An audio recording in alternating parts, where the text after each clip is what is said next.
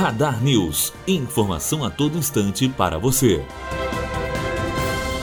Conselho Nacional de Justiça, CNJ, terá a última sessão sob a presidência da ministra Carmen Lúcia. Na pauta, liminar de 2015 que garante a juízes estaduais aumento automático em caso de reajuste de salário dos ministros do STF. A liminar desobriga a aprovação de lei. Matheus Azevedo, aluno do primeiro ano de jornalismo, direto para a rádio Unifoa, formando para a vida.